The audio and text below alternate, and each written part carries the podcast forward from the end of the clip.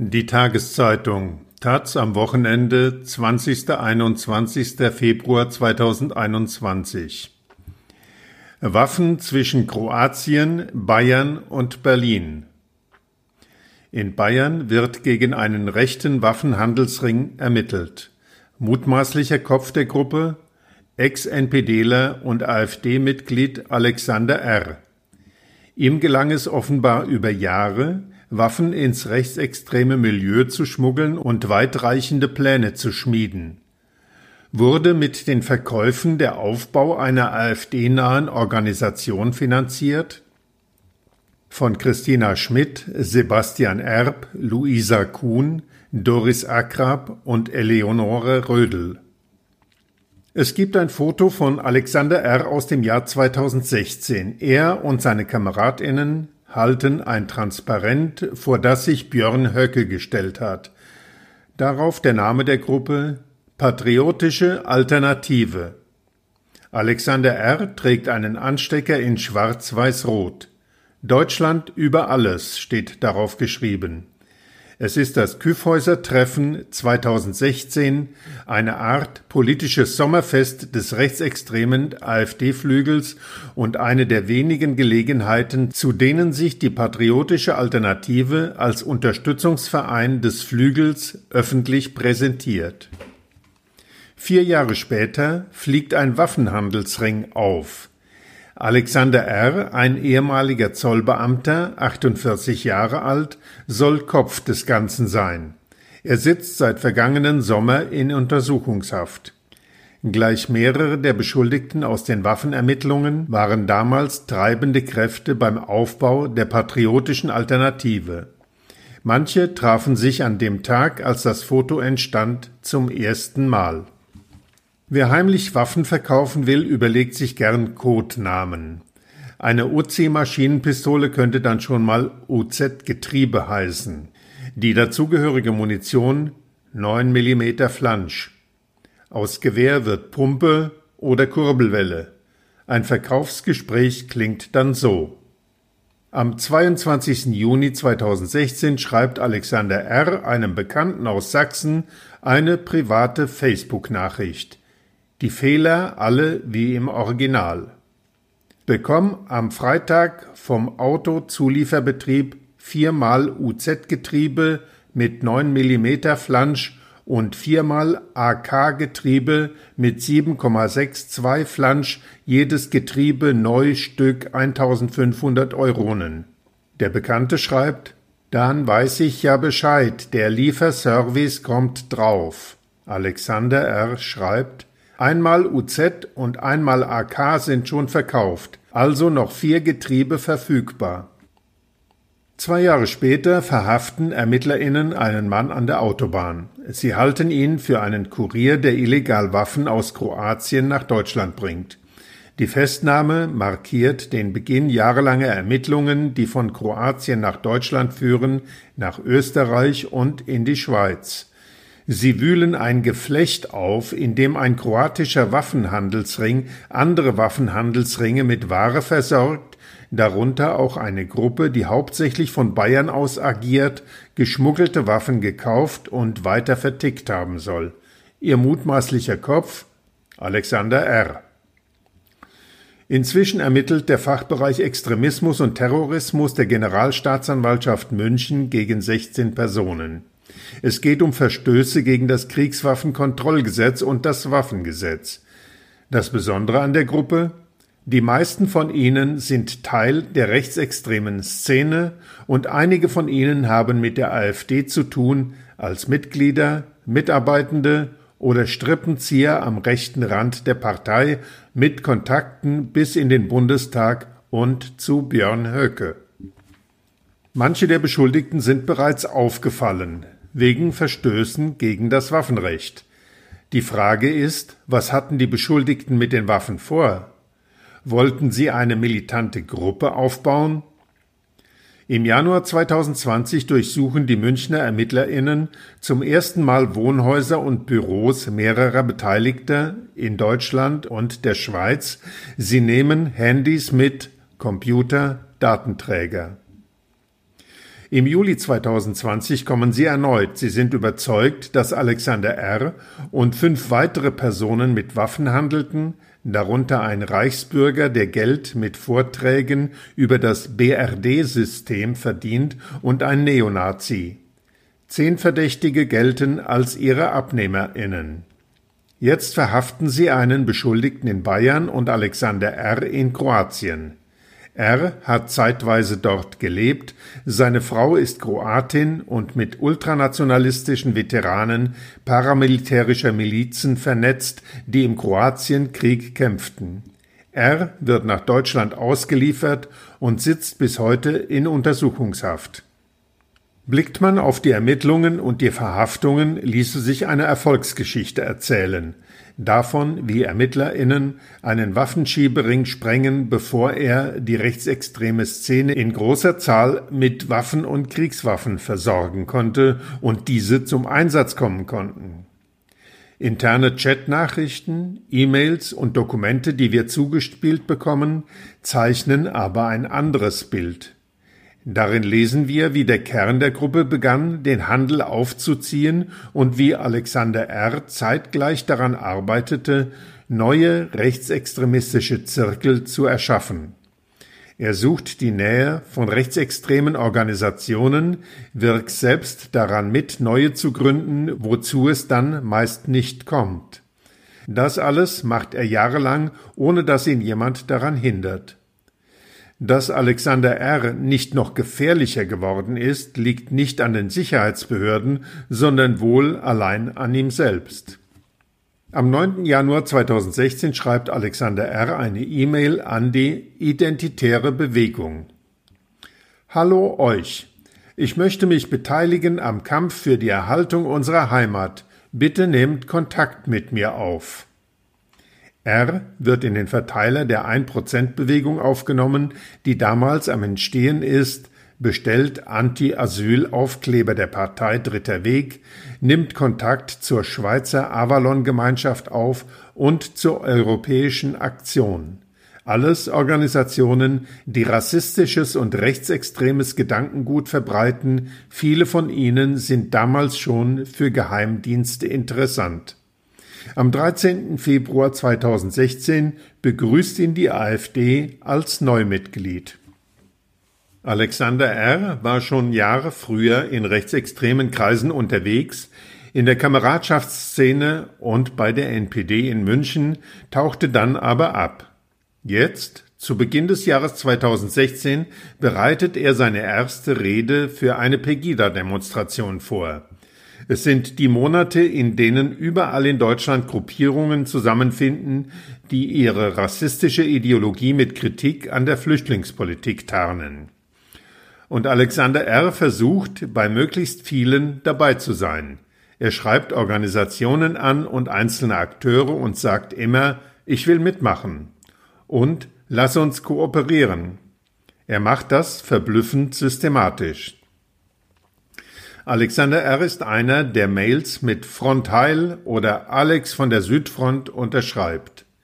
Der in persönlichen Nachrichten sagt, dass er Schwule krank finde, der von Revolution und Freikorps träumt und sich im Kampf gegen eine Diktatur wähnt. Einmal schreibt er, wir müssen die Elite des weißen Europas bilden. Ein anderes Mal verschickt R. das Foto einer lebensgroßen Puppe in SS-Uniform betreff Mein neuer Untermieter.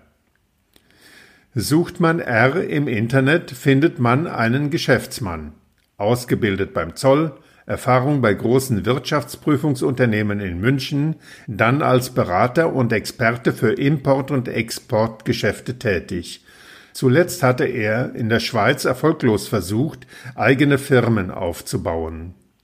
Alexander Ers, Anwalt, antwortet uns auf mehrere Anfragen nicht. Also besuchen wir Orte, an denen sich R aufhielt, wir treffen Menschen, die ihn gut kennen.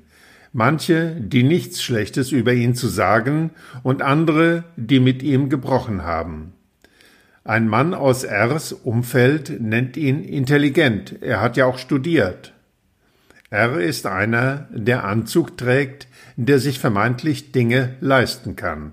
auch wenn er in Wahrheit ständig Geldsorgen hat, sich Geld leiht, das er oft nicht zurückzahlt.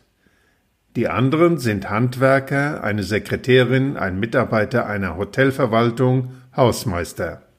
Es sind Menschen, die sich damals, als Telegram noch nicht verbreitet war, in Gruppen bei Facebook oder in Mailverteilern politisch heiß reden, Pamphlete teilen, gegenseitig Ängste schüren.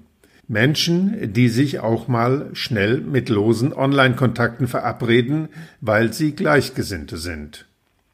Wir besuchen einen Mann, der von R eine Waffe gekauft haben soll, das aber bestreitet, im Münchner Umland.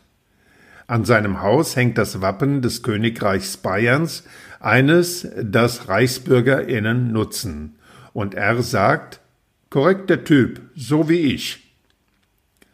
Als wir ankommen, sitzt der Mann, Stefan S., in einem Bagger und schiebt Schnee beiseite. Als er fertig ist, fährt er damit in seine Lagerhalle. Neben dem Eingang hängt ein Gewehr und das Bild einer nackten Frau. S ist Zimmermann. Als im vergangenen Sommer die ErmittlerInnen sein Grundstück samt Lagerhalle durchsuchten, fanden sie eine Pistole in seinem Auto. Klein genug, um in eine Damenhandtasche zu passen, sagt S illegal genug, um ihn als Beschuldigten zu führen, sagen die Ermittlerinnen. Als sie ihn befragen, antwortete Stefan S. kaum. Uns erzählt er, wie er Alexander R. 2016 bei einem Treffen in einem Gasthaus im Ort kennenlernte. Ein Reichsbürger hatte dort einen Vortrag über den gelben Schein gehalten. Das ist ein Dokument, mit dem Behörden Deutschen im Ausland die Staatsbürgerschaft bescheinigen. Inzwischen beantragen das auch Reichsbürger, um aus der BRD auszusteigen. Klassische Ausweise wie den Personalausweis lehnen sie ab, weil er sie als Angestellte der BRD GmbH kennzeichne. Recherchen der Taz ergeben, dass neben Stefan S. mindestens ein weiterer mutmaßlicher Waffenkäufer im Gasthaus anwesend war. Der Referent des Abends zählt sogar zum Kern von Rs mutmaßlicher Verkäufergruppe. Die ErmittlerInnen wissen nichts von diesem Treffen, erfahren wir. Sie wissen nicht, ob an diesem Abend auch über Waffen gesprochen wurde oder ob es darum ging, sich als Gruppe zu formieren. Dabei ist aus Ermittlerinnenkreisen auch zu hören, dass Alexander R. den Ertrag aus dem Waffenhandel nutzen wollte, um eine neue politische Organisation aufzubauen. In einer kleinen Anfrage wollten die Grünen des Bayerischen Landtages wissen, ob es sich bei den Waffenhändlern um eine kriminelle Vereinigung handele. Das bayerische Justizministerium wiegelt ab. Nach derzeitigem Erkenntnisstand ist dies nicht der Fall. Auf die Frage, zu welchem Zweck die Gruppe in Bayern die Waffen verkaufte, antwortet das Ministerium nicht und verweist auf die laufenden Ermittlungen. Bereits im April 2019 hat ein kroatisches Gericht insgesamt elf Personen verurteilt, die in den internationalen Handel mit Kriegswaffen und Waffen involviert waren. Der Prozess fördert einen entscheidenden Tipp zutage. Ein Zeuge sagte, dass er wisse, an wen die Waffen gehen sollten, an die AfD. Tatsächlich finden sich unter den Beschuldigten neben Alexander R. noch weitere AfD-Mitglieder und Sympathisanten der Partei.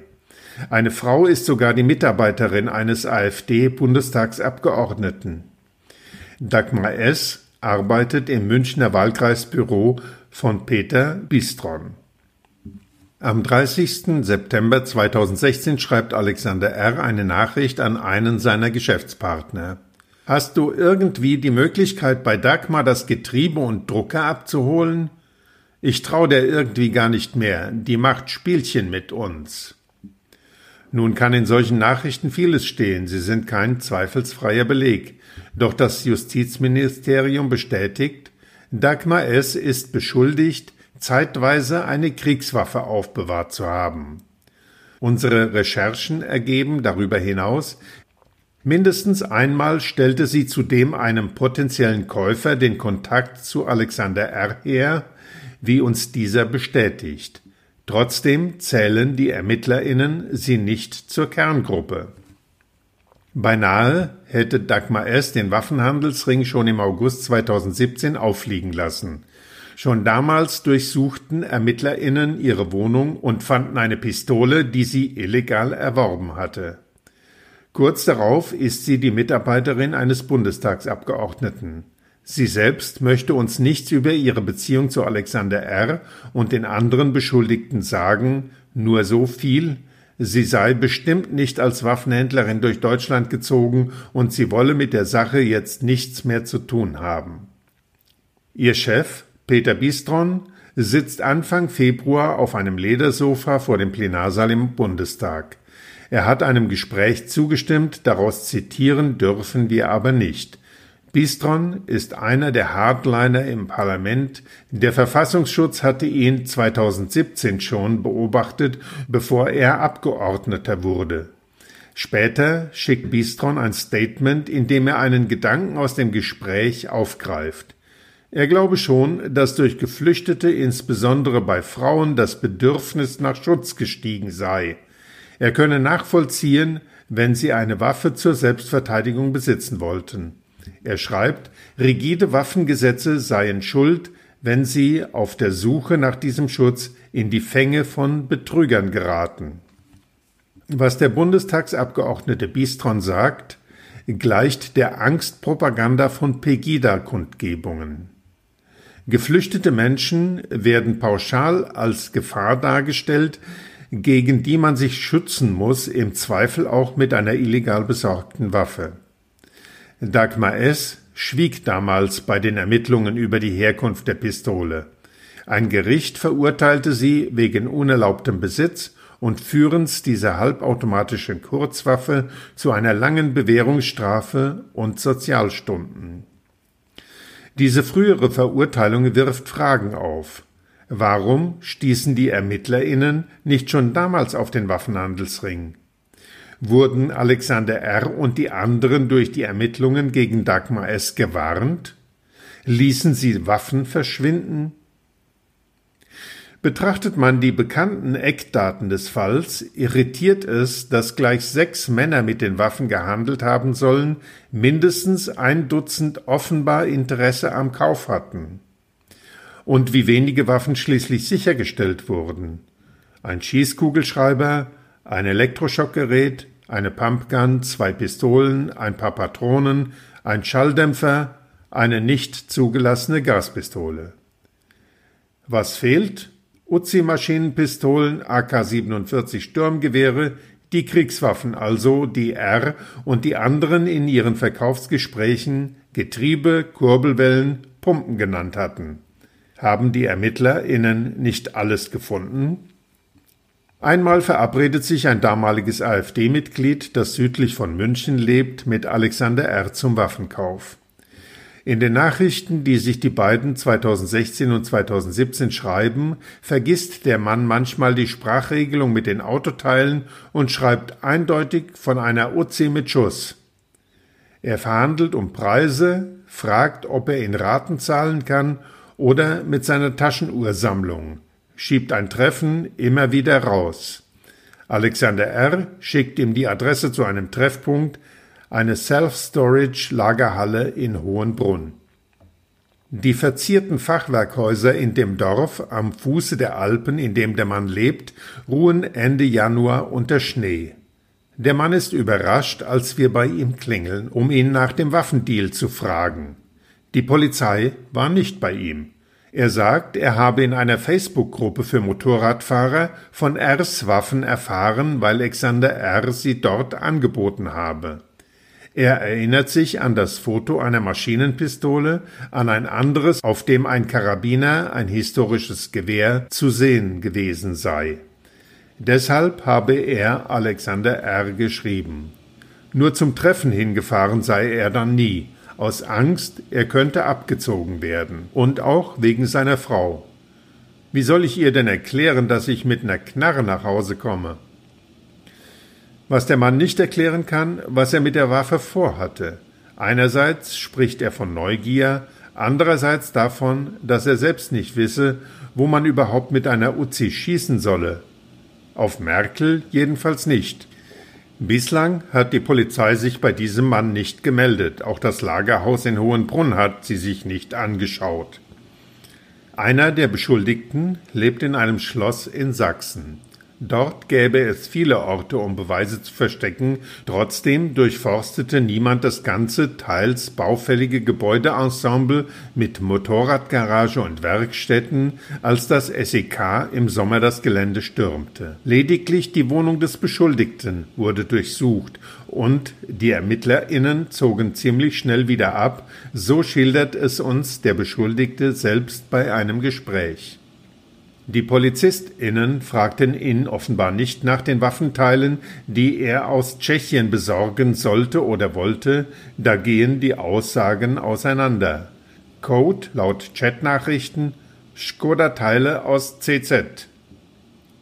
Die patriotische Alternative um Alexander R. entstand zunächst in Hessen als eine Art Förderverein zur Unterstützung des rechtsextremen Flügels der AfD um Höcke. Die ErmittlerInnen glauben, dass mit dem Geld aus den Waffenverkäufen ein bayerischer Landesverband dieser Organisation aufgebaut werden sollte. In einer Facebook-Nachricht schreibt Alexander R. Anfang 2017 Jetzt nur noch Getriebe losbekommen und aufwärts geht's. Unsere Recherchen aber ergeben, die Pläne hinter den Kulissen gingen weit darüber hinaus. Es gehe darum, zielorientiert und effizient Kräfte zu bündeln und Parallelstrukturen zu schaffen für nationale, volksbewusste Deutsche und Europäer. So formuliert es Alexander R. in einem internen Dokument.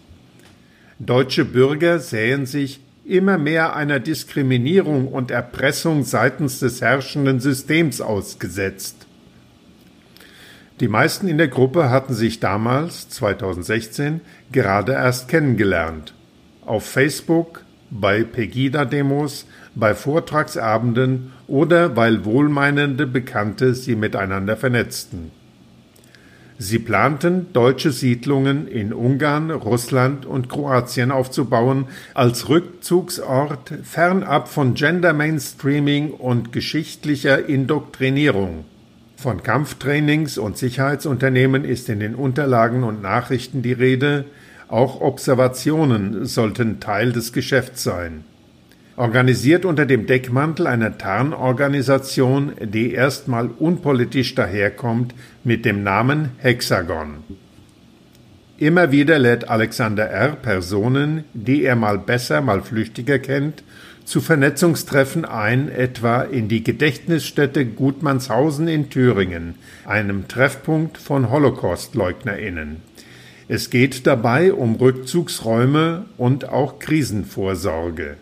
Eines dieser Treffen fand im Herbst 2016 im thüringischen Suhl statt. Geplant war, eine gemeinschaftliche Aktionsplattform zu schaffen, mit der identitären Bewegung und der europäischen Aktion, von der sich führende Mitglieder in Österreich gerade wegen Terrors vor Gericht verantworten müssen. Auch dabei die patriotische Alternative, ein Zahnrad im rechtsextremen Getriebe. Im März 2016 spricht Alexander R. den AfD-Bundestagsabgeordneten Hans-Jörg Müller bei einem Vortrag der AfD-Mittelstadtorganisation an. Er möchte mit ihm Kupfer importieren. Über Monate hinweg sondieren sie Preise, suchen AbnehmerInnen, verhandeln. Das Geschäft wird nie abgeschlossen. Eben jener Bundestagsabgeordnete unterstützt R auch mit Kontakten. Er vermittelt jemanden, der ebenfalls über Fluchtburgen in Ungarn nachdenke. So formuliert es Müller selbst in einer Mail. Ein anderes Mal schickt er den Kontakt einer wohlhabenden Frau von der FPÖ, wäre vielleicht jemand für euer Netzwerk. Müller selbst gibt ihm 800 Euro. Eine Leihgabe, sagt Müller auf Anfrage, als er einmal pleite gewesen sei. Eine Quittung dafür kann er nicht vorlegen, auch nicht plausibel erklären, warum er dafür einen Blogger Geld nach Liechtenstein überweisen lässt, wie es aus Mails hervorgeht. An Waffengeschäfte will sich Müller nicht erinnern. Aber jetzt daran, dass er ihm noch Geld schulde. Und so schuldet Alexander R. vielen noch etwas. Der NPD zahlt er die Gebühr für ein Videoseminar nicht vollständig, von einem Reichsbürger kauft er Funktechnik, bezahlt aber nicht, sogar die AfB prellt er um Fahrtkosten und Mitgliedsbeiträge. Kurz bevor Alexander R. ins Visier der ErmittlerInnen gerät, pendelt er zwischen seinem Leben als Geschäftsmann in der Schweiz und in München, mal ist der Ehemann in Kroatien, dann wieder in Österreich. Die Tarnorganisation Hexagon wird nie formal im Handelsregister angemeldet. Stattdessen zieht sich R Anfang 2017 aus dem Vorstand zurück. Dann bricht er mit der AfD. In einer Facebook-Nachricht schreibt er, die AfD ist eine vom System implementierte Partei der Plutokratie. Ich unterstütze sie nicht. Und er fügt an, ich bin, war und bleibe Nationalist und Sozialist. Dass Alexander R. nicht gefährlicher geworden ist, liegt nicht an polizeilichen Ermittlungen, die ihn stoppten. Es liegt an seinem eigenen Scheitern und daran, dass er viel will und dann alle Verbindungen kappt. Oft ging es ums Geld. Fragt man die Personen von damals, wie ihre Geschichte mit R endete, antworten viele, sie haben nichts mehr von ihm gehört.